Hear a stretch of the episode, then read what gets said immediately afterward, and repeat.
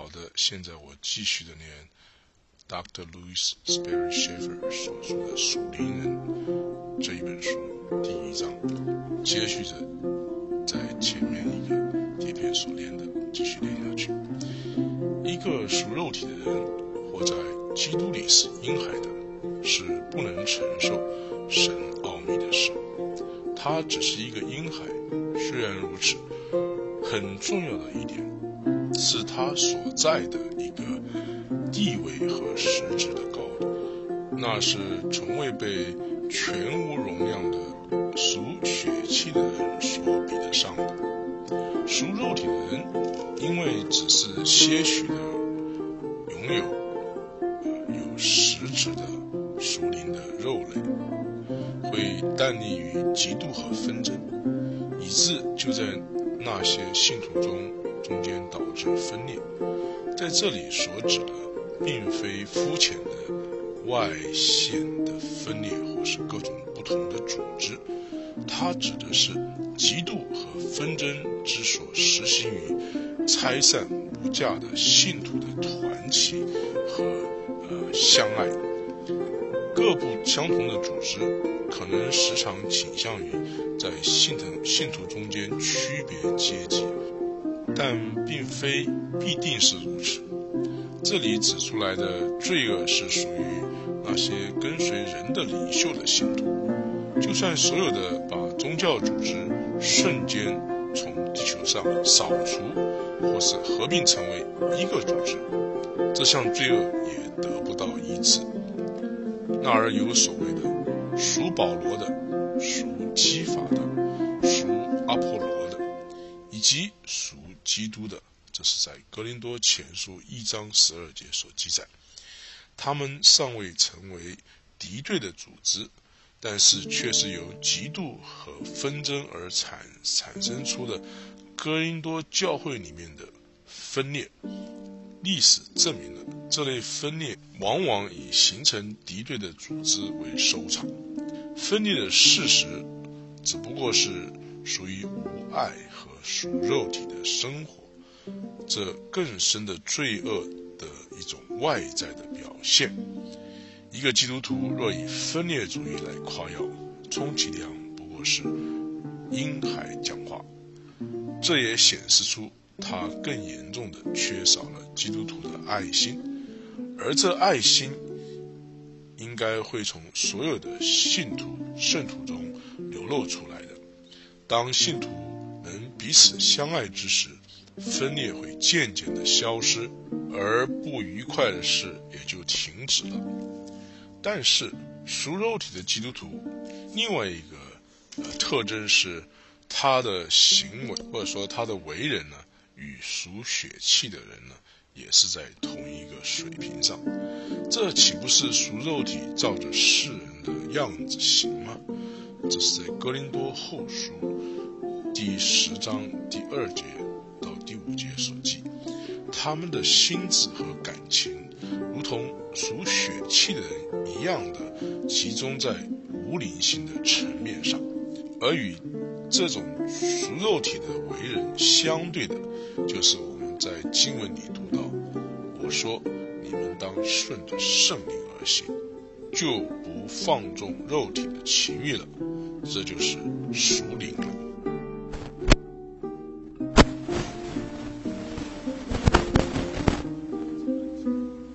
这种信徒呢是属灵的人，他同样的要证明所有他被说成，呃是属灵的人。是根据他接受以及知道属神的启示的能力来作为试验。属灵的人渗透万事。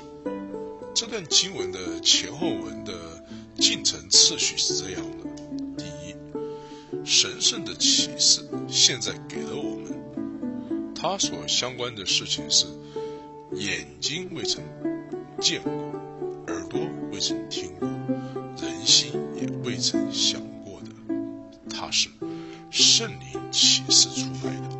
这是在格林多前书第二章第九节到第十节。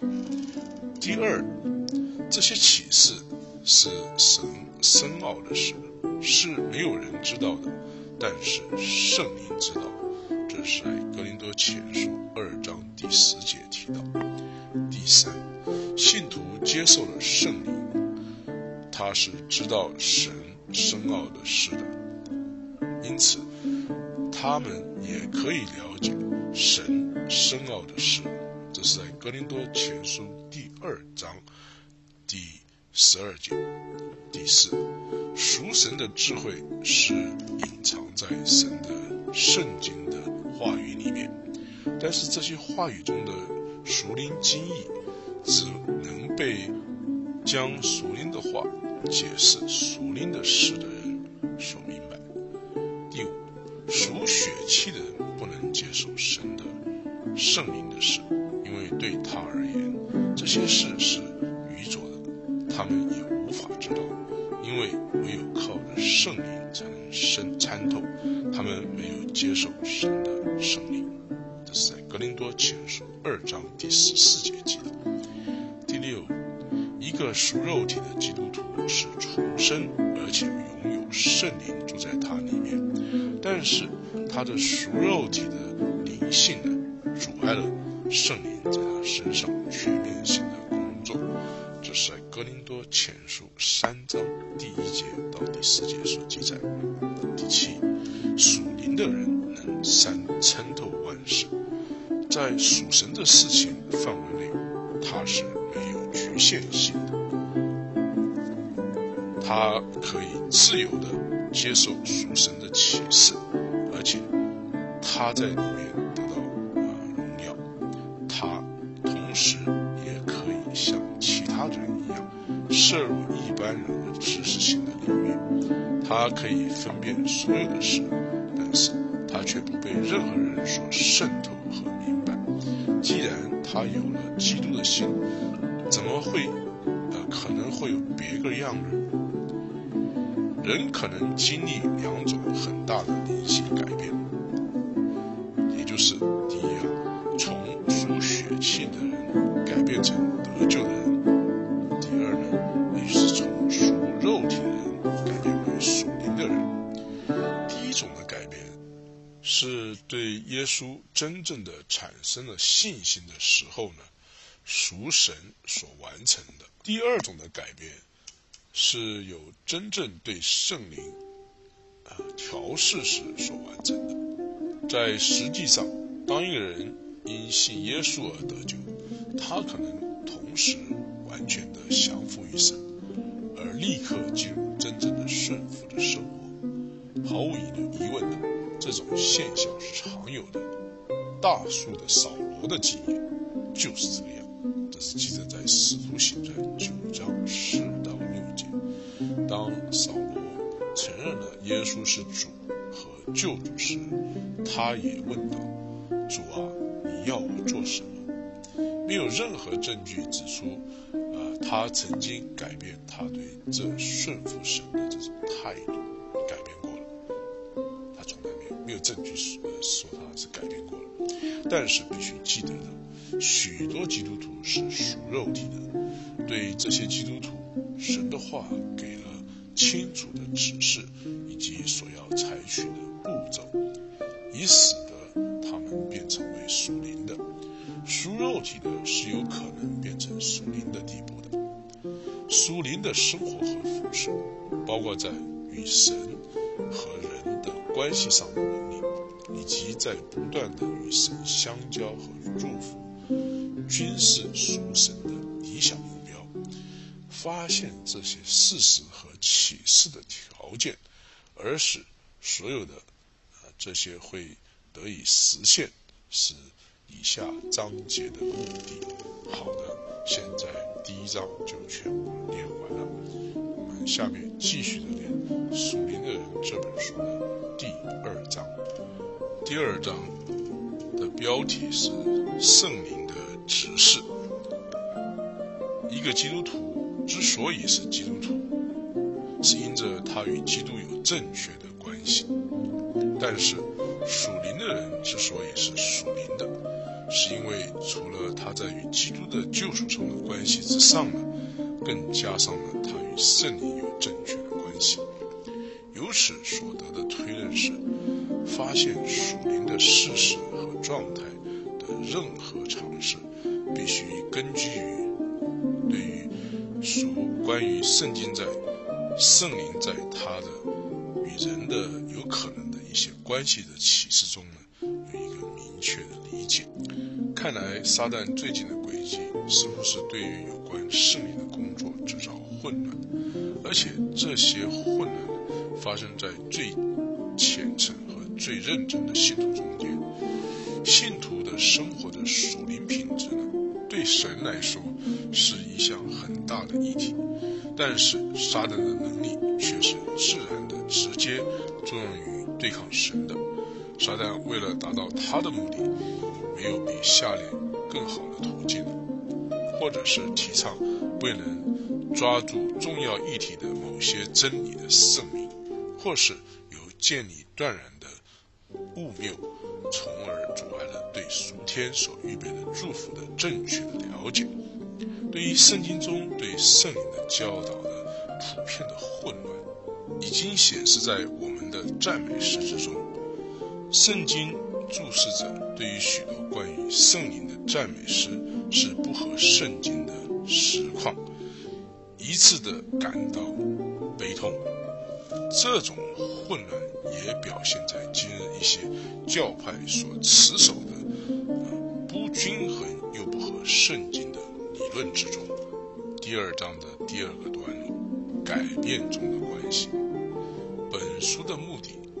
不在于把圣经中有关于神的灵的教导做一个全面性的陈述，但是全部启示中有一有一些部分呢，必须先了解而且接受了，才能领悟到，自，引自的进入神所预备的生活，以及在圣灵中的形式。圣经中有关于圣灵的教导。概括性的可分为三个部分。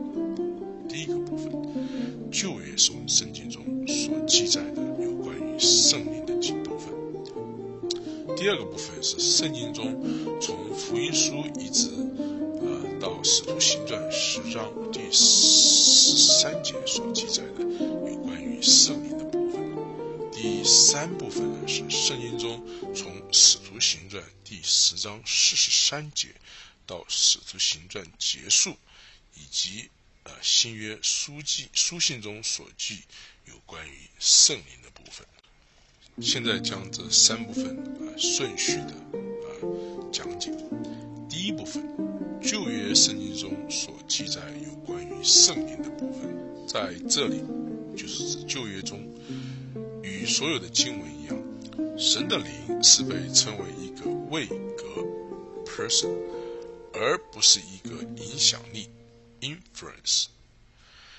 它被启示为与神位格的另外两位具有同等神性和属性。在十字架之前所有的事情里，圣灵虽然不曾停止的工作活动，但一直到那件重要的事情之后，指的是被主主被定十字架的那件事情。圣灵才成为居住在信徒心中的伟格，这是在约翰福音七章三十七节到三十九节、十四章十六节、十七节所记载。正如在旧约里所记录的许多事件的启示的，他经常降临在人身上，他降临人身上以完成一些目的。当工作完成之后呢，就与降临时一样的自由的离开他们。就记载所记，在圣灵的主权运作之下，那整个时刻，没有任何人有任何的选择，或是期待有任何的选择。伊丽莎和大卫有时被认为是例外的。有关于伊丽莎对以利亚说。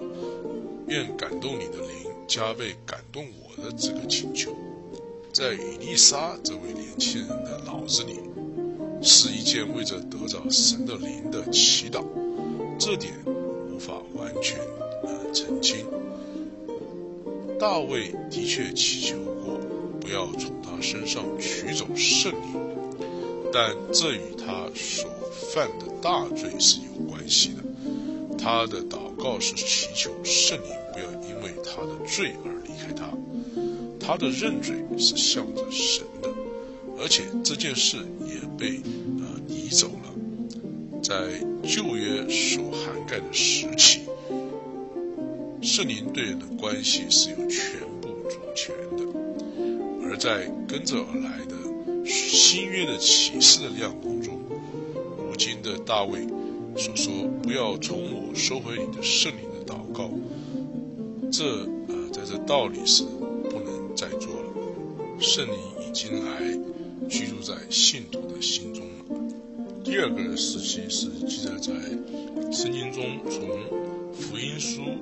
以及一直到《使徒行传》第十章第四十三节中所记的有关于圣灵的部分，在福音书的时代，圣灵与人的关系主要的特征是从长时期的旧约时代的关系转换成为，或者是前进进入这恩典时代中的最后的，并且内住的关系。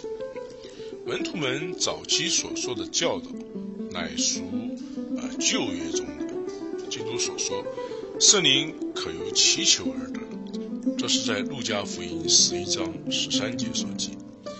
对他们，呃是这么的新。就圣经的记录上看来，他们从来没有求过。在福音书的时期。有何况天父岂不将圣灵给求他的人吗？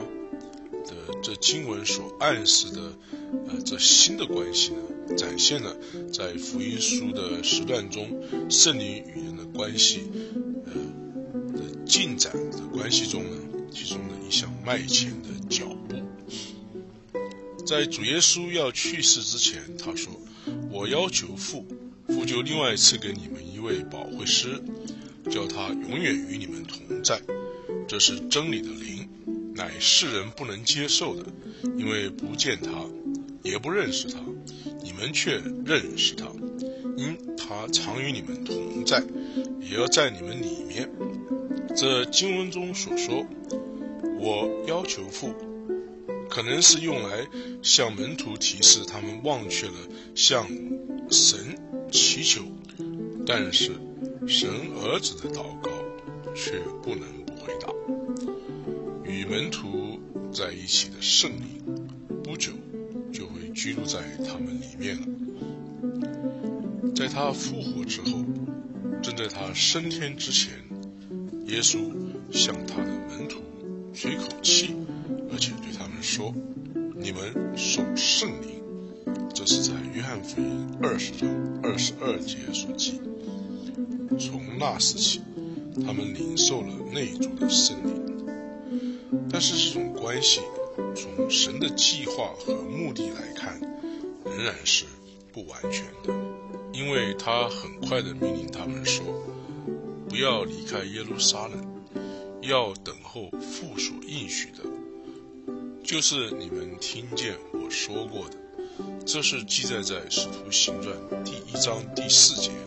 和路加福音第二十四章四十九节，父所应许的是圣灵，但是很明显的，在这里指的是那尚未经历到有关于圣灵要降在他们身上，使他们得能力的指示。因此，根据福音书的记载，有一段时间，门徒与旧约时记载的许多信徒一样，是没有圣灵。但是他们被给予了祈求，呃，圣灵来临的新的特权。后来主亲自向父神祷告，当时与圣徒同在的圣灵，能在他们里面居住下来。同在就是 wisdom，在他们里面 inside of 居住下来就是 abide in them。然后他向他们吐气。而且他们就接受了内主的圣灵，但是他们受命不要离开耶路撒冷，他们还不能开始任何的服饰，也不能行使任何的执事，只等到圣灵临到他们，以致有能力来服侍或是行使执事。但圣灵降在你们身上，你们就必得能力，并且要在耶路撒冷、犹太全地和撒玛利亚，直到地极，做我的见证。这里有一项是持续状态的启示：仆人以及见证人已经得着圣灵是不够的，他们必须降临在他们身上，或者说充满他们。下面是第二章的另外一个段落。五行节那一天，在五行节的那一天，有关于圣灵与人的关系，至少有三件明显的事情发生了。第一件，圣灵亲自的来到这世上，并且贯穿这个时代居住着。虽然他是无所不在的，现今基督在上帝的右边居住。同样的，圣灵也是无所不在的，现今在这个地球在由一些活石所构成的圣殿里居住。这是以佛所书第二章十九节到二十二节所记。每一个信徒也被称为圣灵的殿，这是在格林多前书六章十九节所记。在建成之。这个殿这项长年之目的未达成之前，圣灵不会离开这个世界，或是呃离开了圣殿的任何一块石头。以佛所书中记载，你们不再做外人、客旅，是与圣徒同国，是神家里的人了，并且被建造。啊在使徒和先知的根基上，有基督耶稣自己为房角石，各房靠他联络得合适，渐渐成为主的圣殿。你们也靠他成为神界圣女居住的所在。在前面说被建造在使徒和先知的根基上呢，这个被建造呢是。被建造进入圣殿之中，这是在《使徒行传》二章二十一节所记。在使徒和先知的根基上，这个先知呢是新约的先知，是在以佛所书四章十一节所记载。圣灵在五行节那一天降临，从这个角度来说，五行节所包括的意义不可能再重复发生。与基督道成了肉身的事实不可能再重复发生是一样的。在任何情况之下，圣灵不会再被祈求而得，因为他已经来到这里了。第二个事情是很明显的。再者，五行节标志着一个新的身体的形成，或是一个有。机体的形成，在他与基督的关系里，他被称为教会。他是基督的身体。这样的，虽然在旧约之中教会没有被提到过，但是基督曾经应许过，他会建造它。我要把我的教会建造在这磐石上。这是马太福音十六章十八节所记。教会作为一个显著的有机体，一直到了五旬节圣灵降临之后，才被提到为当作存在。然后经文记载了那一天门门徒约啊添了三千人，这是在使徒行传。二章四十一节所记，希腊文“教会”这个字没有出现在本经文之中。教会并未像在《使徒行传》二章二十七节一样的出现。主将得救的人天天的加给教会，这是在《使徒行传》二章二十七节所记。在这儿所成立的个体，除了是教会之外呢，不会是任何其他的个体，并且参考《使徒行传》第十五章十四节和十一章二十四节。虽然在福音书中所提及的教会仍然是未来的事，在《使徒行传》五章四十四节和十一章二十四节之时呢，根据这些经文已经被带进入成为存在了，并且凡预定得救了，加了给他，就是使信徒与。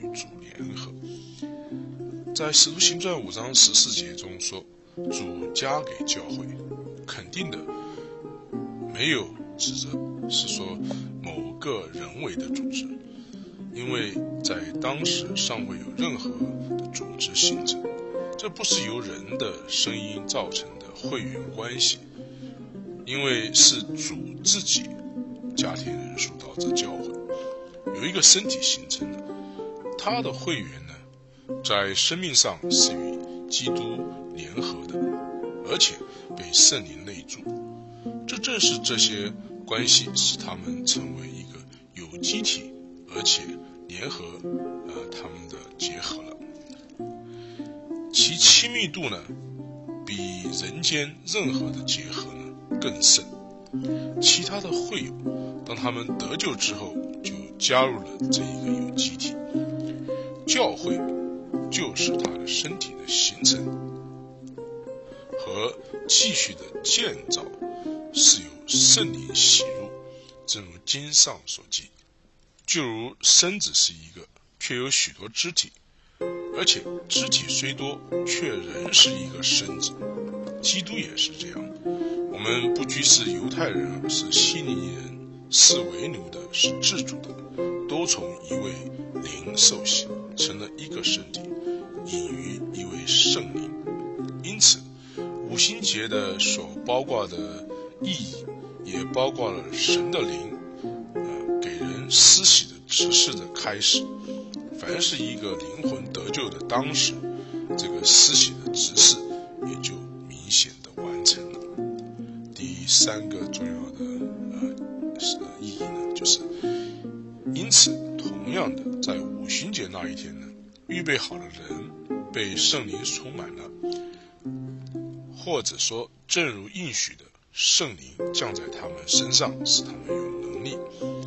从此，他们开始了悠长时间的做见证的服饰。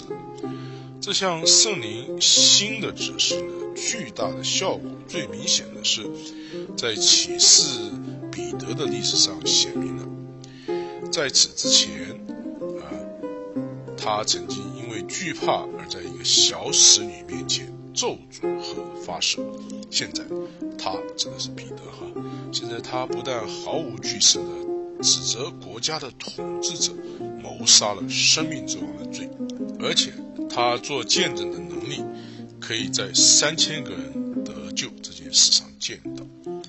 因此，五旬节的全部意义的，可以从圣灵降临这个世界。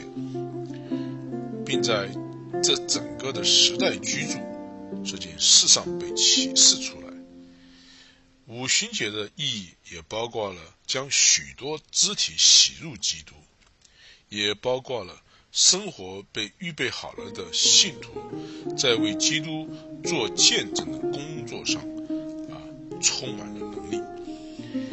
一个仔细读过圣经的学生，也许能分辨出。一项更深入的步骤，在那里，圣灵与人的关系，从旧约里启示的关系，成了现今时代的最后关系的整个转换过程。前面所举的许多事情，被做成永永远的存在于这个时代里，在这里被提到的最后的步骤。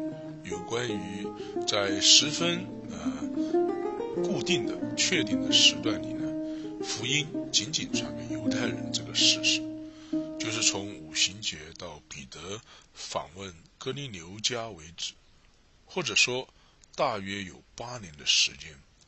至少有一次接受圣灵是经由犹太教按手的仪式，这是希伯来书六章二节所记，是经过接受圣灵的是经过犹太教按手的仪式而得的。同样的也记载在使徒行传八章十四节到十七节。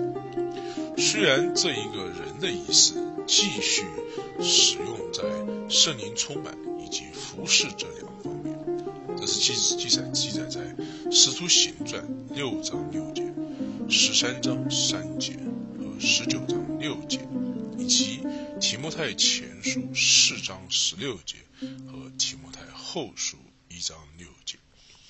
在现在的这个时代。所指定的接受圣灵的方法，却是相信耶稣的救赎。这是记载在约翰福音七章三十七节到三十九节。然而，这个最后接受圣灵的条件呢，就是相信耶稣的救赎，却是从格里牛家中福音被传给外邦人开始的。就是在《使徒行传》第十章第四十四节，以及《使徒行传》十五章七、九和十四节所记载，而且也在这个时代中继续着。记录上没有在哥尼流家中向信徒按手之事，当他们相信之时，圣灵降在他们身上。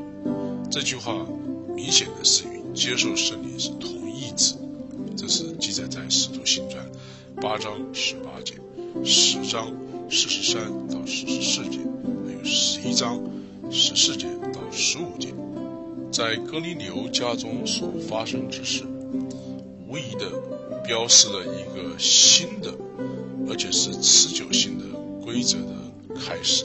在圣经中有关于圣灵的教导的第三个部分呢，是呃。记载在圣经中，从《使徒行传》十章四十三节到《使徒行传》结束，以及新约书信中所记有关于圣灵的部分。在这个时代里，圣灵与人最后而且永远的关系呢，被启示在七方面的指示，其中两项是呃针对不信的人，四项是针对所有的信徒。